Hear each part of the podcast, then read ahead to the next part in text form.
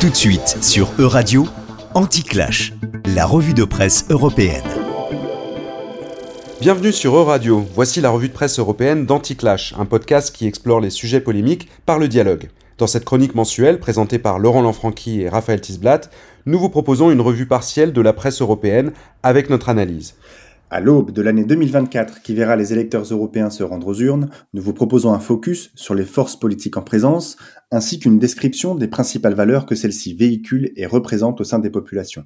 Alors que la campagne européenne a du mal à se lancer, à cause notamment d'une géopolitique pour le moins instable, qu'en est-il réellement des espoirs et des risques qui guident les divisions politiques? Selon Thomas Kirchner, dans un article du Süddeutsche Zeitung en Allemagne, l'extrême droite a eu le vent en poupe dans presque tous les pays d'Europe, ce qui pourrait engager l'UE dans, je cite, une voie susceptible de transformer la nature qui est la sienne, qui consacrerait la forteresse Europe, anti-immigration et la défense des intérêts nationaux au détriment d'une UE plutôt progressiste et supranationale ou dit autrement, la protection de la civilisation européenne au détriment d'une politique économique et environnementale ambitieuse.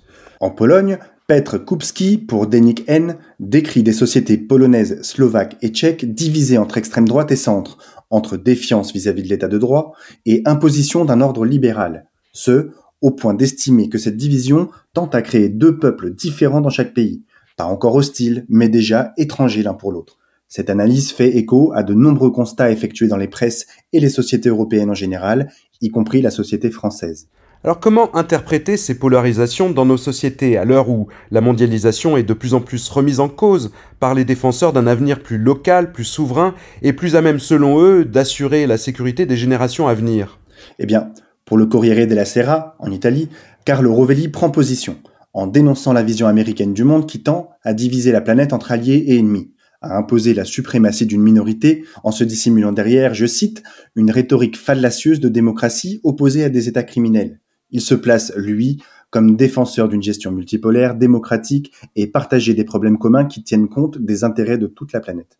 Aux Pays-Bas, où Gerd Wilders, leader du PVV d'extrême droite, a triomphé aux récentes élections législatives, Karlin Voss, pour De Volkskrant, orienté centre-gauche, met les pieds dans le plat en s'attaquant aux valeurs universelles supposément défendues par l'Occident, pour elle, la voie occidentale a perdu en crédibilité à force de défendre l'indéfendable, de fermer les yeux sur des violations des droits de l'homme lorsque ça l'arrange, surtout lorsqu'il s'agit d'enjeux de politique internationale, migratoire ou commerciale.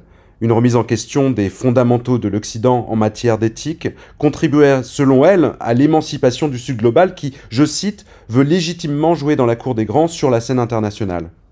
En Roumanie, Carpe dans Adevarul, craint la tentation du modèle antilibéral non seulement en Europe, mais dans le reste du monde, car 2024 est également une année électorale dans beaucoup d'autres pays comme les États-Unis, la Russie, l'Inde ou l'Afrique du Sud. Il relève aussi que, quel que soit le résultat des élections au Parlement européen, la présence dans de nombreux États membres de partis populistes au pouvoir rendra plus difficile la mise en œuvre des plans de poursuite de l'intégration européenne. Globalement, il nous semble que les élections européennes à venir font écho aux débats nationaux actuels. Ces clivages, nous les vivons tous dans nos environnements professionnels, familiaux et même avec nos amis. Ils reflètent une anxiété réelle concernant au choix l'immigration, l'indépendance économique, le réchauffement climatique, la capacité à faire face aux autres grandes puissances euh, ou l'intégration européenne elle-même. Ils sont donc à prendre avec le plus grand sérieux. Alors nous observons à Anticlash l'impossibilité apparente de nos représentants à proposer un chemin d'équilibre qui mettrait en confiance le plus grand nombre. Il est probablement impossible de répondre à tous les défis en même temps ou de mettre tout le monde d'accord. Et c'est justement pour cela que nous serions bien avisés de maintenir l'écoute, d'essayer de comprendre les peurs des uns et des autres, et d'éviter le manichéisme et le rejet de ceux qui ne pensent pas comme nous. Devant la montée de l'extrême droite et une presse souvent encline à alerter les lecteurs sur les risques que ces élections comportent sur la construction européenne, le Brexit est encore présent dans tous les esprits, une question nous apparaît fondamentale. La structure de l'Union européenne peut-elle s'adapter à toutes les couleurs politiques? Nous espérons en tout cas une participation accrue des citoyens européens aux élections de juin prochain et un Parlement renouvelé qui puisse représenter et répondre aux inquiétudes et aux aspirations diverses, complexes, mais pas forcément contradictoires des citoyens.